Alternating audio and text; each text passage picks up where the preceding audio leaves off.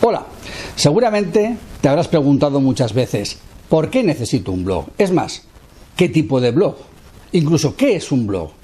Este tipo de consultas las recibo muy a menudo y me he dado cuenta de que todavía no había dado respuesta a ellas debidamente. Por eso, en este artículo de hoy, en este vídeo, quiero hablarte de por qué necesitas un blog, cuáles son las ventajas que tienes si tienes un blog, qué tipo de blog no debes de tener y qué tipo de blog sí debes de tener. Y además, todas las ventajas que obtienes gracias a un buen blog que realmente potencie tu marca y te ayude en las ventas. Yo soy Vicente Nadal, esto es Marketing para Fotógrafos y hoy hablamos de por qué tienes que tener un blog.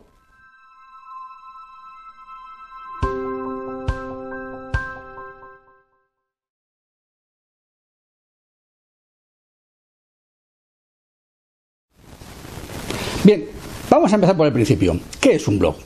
¿Qué es una web? ¿Es lo mismo? ¿Es diferente? ¿Son dos sitios diferentes en Internet? ¿Pueden estar juntos? ¿Pueden estar mezclados? ¿Hacemos mayonesa con ellos? Bien, bromas aparte, este es un tipo de duda que recibo muy a menudo. Hay como confusión cuando uno empieza en el mundo de Internet y no acaba de entender qué es una web y qué es un blog y si son cosas distintas o parecidas o, qué, qué, qué. ¿Cuál es este problema? Bien, te voy a explicar de un modo muy sencillo un sitio web, una URL, un dominio, por ejemplo, fotosnadal.com, es un lugar en el que hay que poner contenido. Es tu web, donde tú vas a poner contenido. Pero este contenido puede ser de dos tipos. Puede ser contenido estático, como por ejemplo en la página de inicio, la página bodas, la página portfolio, la página sobre mí, la página contacto. Esas son páginas estáticas. Y son estáticas porque una vez que las haces, salvo que quieres introducir contenido diferente en ellas por alguna razón, no van a cambiar. Van a estar siempre ahí con una misma dirección y con un único sitio siempre fijo para visitar. Pero yo en, ese, en esa web, en ese contenido, puedo añadir una nueva página, un nuevo sitio dentro de esa misma web que se llame fotosnadal.com barra blog. Y ahí, en ese blog, es el que voy a poner, donde voy a poner contenido eh, dinámico, contenido que cada semana, cada mes, cada 15 días, cuando yo quiera, puedo añadir contenido nuevo, contenido eh, de lo que habitualmente se conoce como contenido blog. ¿Quiere esto decir? Que si yo tengo una web eh, que no hay blog, yo no tengo que abrir un nuevo sitio que se llame mm, blog de Vicente Nadal, por ejemplo, y eso sea otro sitio diferente y que estén separados. O sea, y si tú ya tienes un blog, no necesitas hacer nada. En ese mismo blog puedes añadir páginas estáticas que se conviertan en la parte web de tu sitio online. O sea, todos los blogs tienen la posibilidad de crear páginas estáticas y todos los sitios web tienen posibilidad de crear el contenido blog. Es decir, que realmente lo que estamos haciendo es ver el mismo sitio como dos caras de una moneda. Hay quien ve la cara web, hay quien ve la cara blog, pero realmente son dos caras de una misma moneda. Hoy en día, si tienes cualquier sitio web hecho en WordPress, por ejemplo, WordPress es en sí mismo un creador de contenido fijo, estático y contenido web y contenido blog. Todo en el mismo, en el mismo elemento. No necesitas crear sitios nuevos, no necesitas añadir más cosas. En tu sitio, si está hecho con WordPress, tienes las dos cosas juntas. Simplemente tienes que crearlo en el menú de la manera adecuada para que la gente pueda acceder a ello. Eso también puede ser que tu web no sea una web hecha en WordPress, que la tengas hecha con alguna otra de las empresas que existen ahora por ahí en Internet, en el mundo, para crear páginas web para fotógrafos, páginas web en general. Bien, no tienes más que pegar una llamada, mandar un correo, oye, explícame esto, ¿qué tengo? ¿Web, blog? ¿Puedo añadir? Pero es que realmente todo el mundo puede hacer que tú tengas en tu sitio web un blog o en tu blog un sitio web, porque realmente son dos caras de la misma moneda. No vuelvas a preguntarte nunca más, ¿Puedo tener un blog si tengo una web? ¿Puedo tener una, web si tengo un blog? ¿He de separarlos? ¿Han de estar juntos? Es lo mismo. Son dos caras de una moneda. Es como si tú eh, tuvieras que ver tu anverso y el reverso de tu mano. Es lo mismo. Sigue siendo un mismo sitio. No son dos sitios diferentes. Bien. Me gustaría que con esta explicación eh, aclarar estas dudas, por si las tienes, eh, y que de esa manera puedas solucionar ya esta, esta, digamos, esta confusión y a partir de ahora entender que tu sitio tu dirección en Internet es un sitio en el que hay contenido estático, web, contenido dinámico, blog. Y todo es lo mismo. ¿De acuerdo? Bien, pues con esto creo que este, esta duda queda zanjada. Punto segundo. ¿Qué es tu blog? ¿O qué debe ser tu blog? Yo preferiría explicártelo acerca de qué es lo que no debe ser tu blog. Tu blog no debe de ser tu portfolio de trabajos pasados. Es lo que no debe de ser. Y te voy a explicar por qué no debe de ser y, y te voy a explicar además la razón por la cual todavía en muchos sitios en Internet vas a encontrar que te dicen que eso ha de ser tu blog. Cuando veas en algún lugar en Internet que te dice que tu blog ha de ser tu portfolio, poner tus últimos trabajos y tal, no lo escuches, están equivocados. Están equivocados por una razón. El origen del, del concepto blog a nivel informático, a nivel de Internet, cuando se inventó el concepto blog, se inventó como un cuaderno de bitácora online, un sitio donde la gente podía ir contando pues mm, lo que le sucedía, sus, sus pensamientos, sus ideas. realmente es como una ventana al público donde la gente va contando sus experiencias, lo que le pasa, lo que hace, lo que se le ocurre, lo que le gusta, y la gente simplemente contaba cosas. Cuando uno usa un blog como un cuaderno de bitácora de cosas que le pasan por la mente, de cosas que hace, así, digamos, sin una intención comercial ni marketingiana, entonces sí, un blog es eso, es lo que haces, los trabajos que haces, etcétera, etcétera. Bien, pero eso no tiene una dimensión de marketing, no tiene una dimensión estratégica, no sirve para nada. Y por tanto, como no sirve para nada, no hagas un blog que sea una bitácora de tus trabajos, porque no sirve para nada.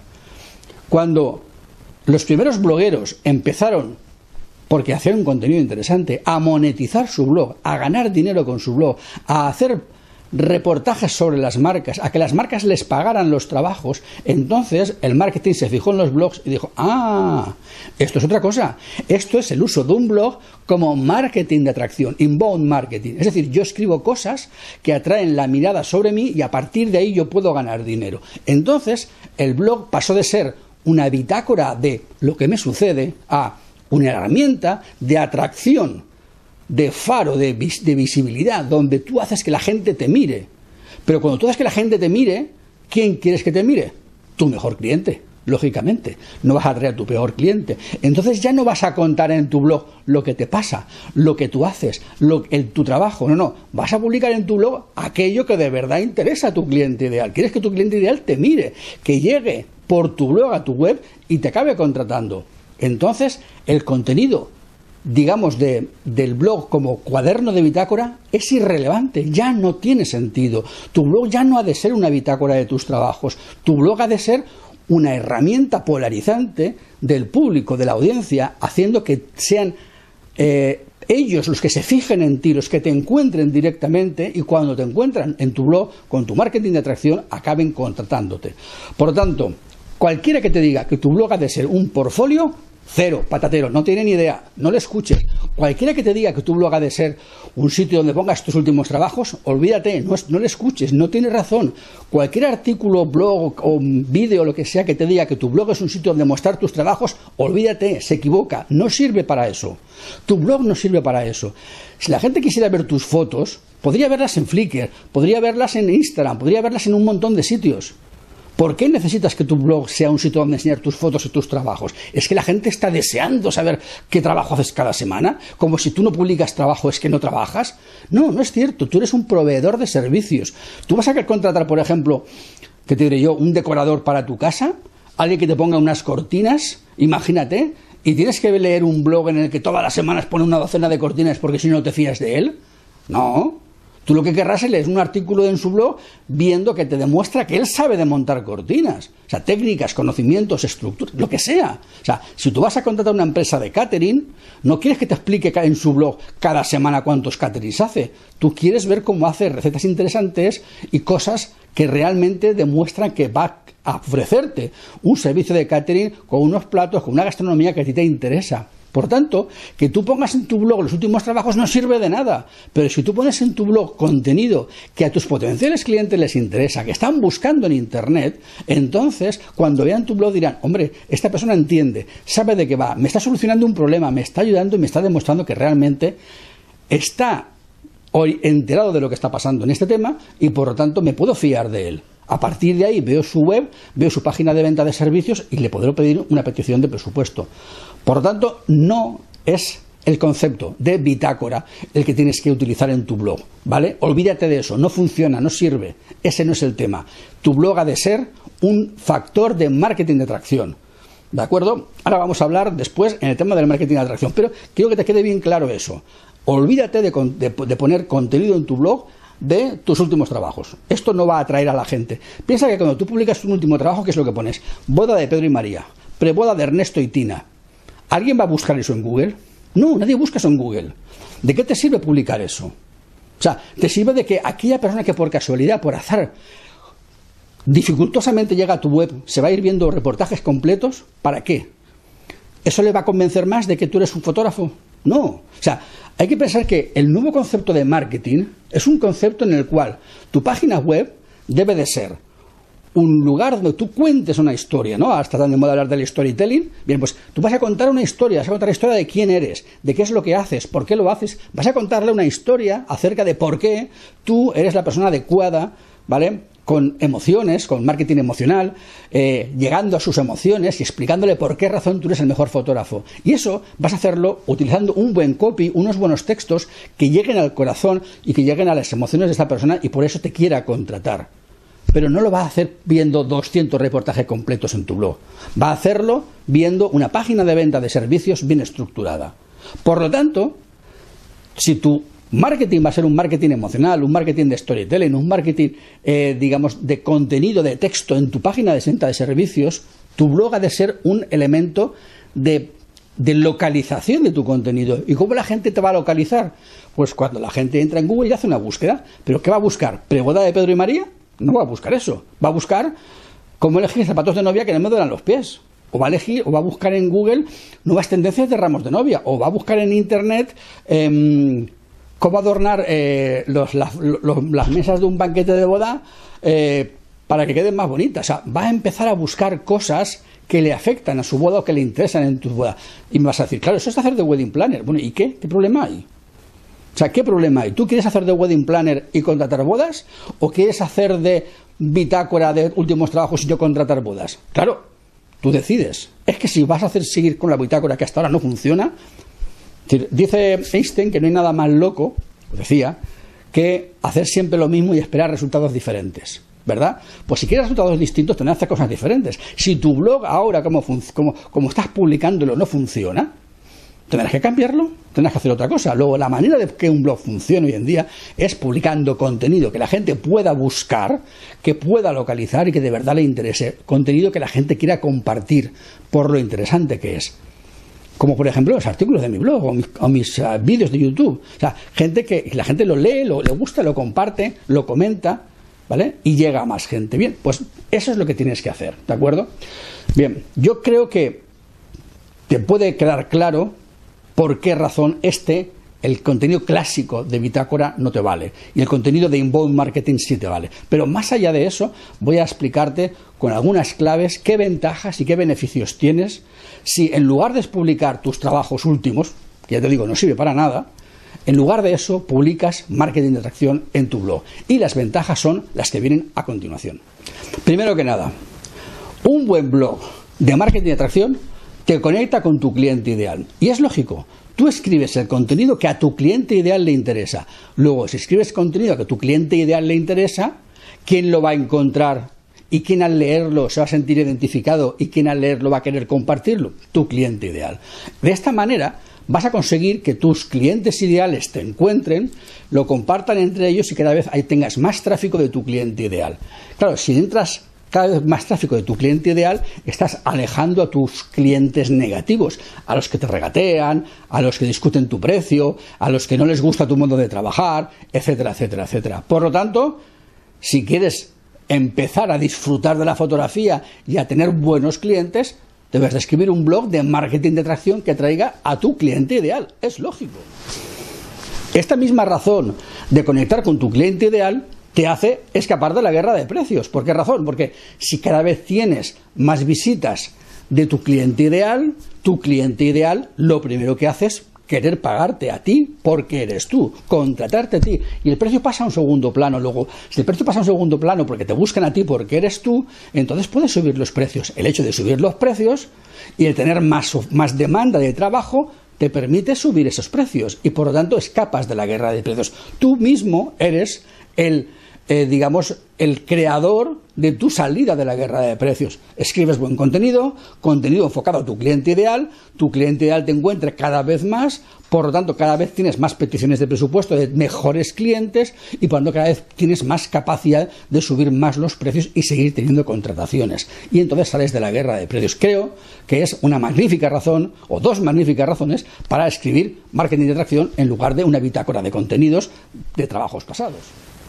Lógicamente, otra de las cosas que sucede es que como tus artículos son buenos y cada vez escribes más artículos, cada vez hay más artículos publicados, cada vez hay más motivos por los que la gente puede encontrar tu blog, porque cada artículo es un punto de entrada de tráfico, cada artículo nuevo que escribes bueno es un sitio por el que la gente puede entrar a tu blog. Luego, si en lugar de tener en tu blog 10 artículos tienes 1000, imagínate, hipotéticamente, tendrías muchísimas más posibilidades de que la gente encontrara tu blog. Esta manera de tener cada vez más puntos de entrada a tu blog hace que tengas cada vez más tráfico a tu blog. Y más tráfico a tu blog significa más tráfico a tu página de venta, a tu página de servicios. Cuanto más tráfico tienes en tu página de servicios, más peticiones de presupuesto y por tanto más eh, y mejor puedes eh, subir tus precios y contratar reportajes más caros. Lógicamente, ese aumento de tráfico te lo estás ganando tú, no te lo está regalando nadie, no lo estás pagando, no estás contratando publicidad, lo has currado tú.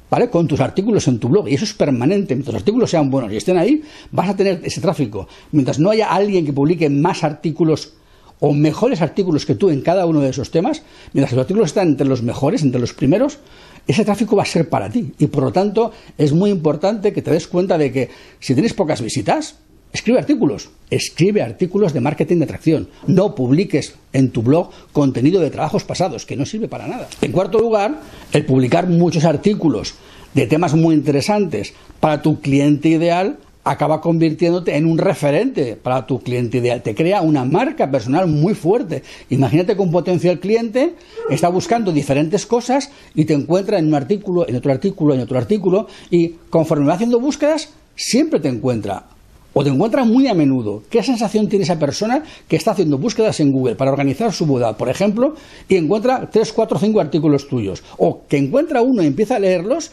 y dice, ostras, esto es oro puro. O sea, estás convirtiéndote en un ángel de la guarda, en un salvador, en un referente de esta persona. Automáticamente esa persona cree tanto en ti, tiene tanta fe en tus contenidos y en tu capacidad de solucionar sus, sus problemas, que otra vez, repito, el precio pasa a un segundo, a un segundo lado. Por tanto, es muy importante que sirvas marketing de atracción porque es, ese cuarto beneficio es muy potente a la hora de poder subir los precios y que no te lo discutan.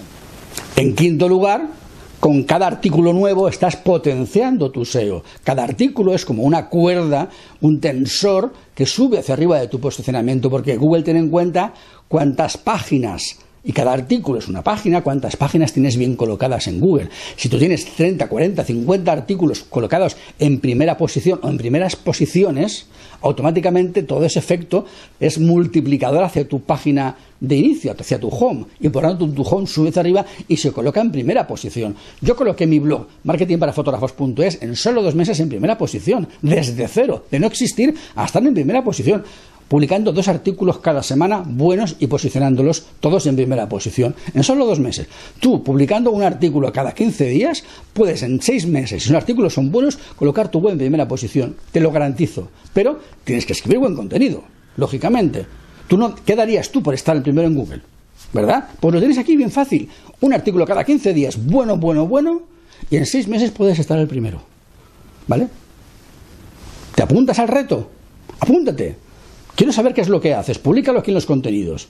Y cuéntame cómo lo estás consiguiendo. Por último, en sexto lugar, otra ventaja de crear un blog de marketing de atracción es que aumentas tus ventas. Lógicamente, mira, hasta mi, mi ninfa lo dice, aumentas tus ventas. Sí, Lola, ya lo sé, aumentas tus ventas. Es cierto, si tú tienes más tráfico en tu web, más tráfico cualificado, más tráfico interesado, más tráfico de tu cliente eh, además creas marca, creas reputación, creas expertise, creas autoridad ante tu público, ¿cómo no vas a vender más? Y más caro. Por lo tanto, si quieres de verdad tener una web, un blog, un site que sea útil para ti y quieres salir de la guerra de precios, quieres posicionarte primero en Google, quieres crear marca personal, desarrolla un blog que sea un blog de marketing de atracción, no una bitácora de antiguos trabajos, que no sirve para nada. Creo que lo he dicho unas cuantas veces ya, me parece. Sí, es verdad, Lola me dice que tengo razón, lo he dicho ya varias veces. Bien, bueno, no quiero insistir más. Yo lo que quiero es decirte que a partir de ahora te plantees cambiar tu blog. Si lo tenías como una bitácora de trabajos antiguos y lo conviertas en una herramienta de marketing de atracción. En mi blog tienes un artículo que te da ideas y te explica cómo escribirlo, cómo escribir los artículos y te da 100 ideas o más de 100 ideas de contenido para escribir artículos en tu blog. Bien, eh, yo creo que en este artículo ha quedado bastante claro que debes de tener un blog, que es muy positivo, que es un blog de marketing de atracción y que no tenerlo, evidentemente, es la mejor manera de no tener ventas, de entrar en la guerra de precios, de no ser conocido y de quedarte totalmente aislado del mercado. Por lo tanto, mi pregunta ahora es, ¿cuándo vas a empezar con tu blog? Quiero que me digas aquí abajo en los comentarios cuál es tu opinión de este vídeo, qué te parece, te ha dejado alguna duda, todavía no hay algo que no te haya quedado claro, eh, o si eh, bueno, pues tú lo estás haciendo de otra manera o qué es lo que te parece. En fin, cuéntamelo tus experiencias. Si, estás, em, si has empezado a, crear un blog de este tipo, también cuéntame cómo te va, qué, estás, qué está pasando, ¿vale? Y por supuesto, si te gusta el artículo, pulgares arriba, suscríbete al canal. Suscríbete al canal, bueno, no sé dónde estás, en la derecha o la izquierda, me da lo mismo. Tú suscríbete al canal, sígueme ya alguna vez si no me seguías. Y, eh, como siempre digo, trabaja poco, sé feliz y gana mucho dinero.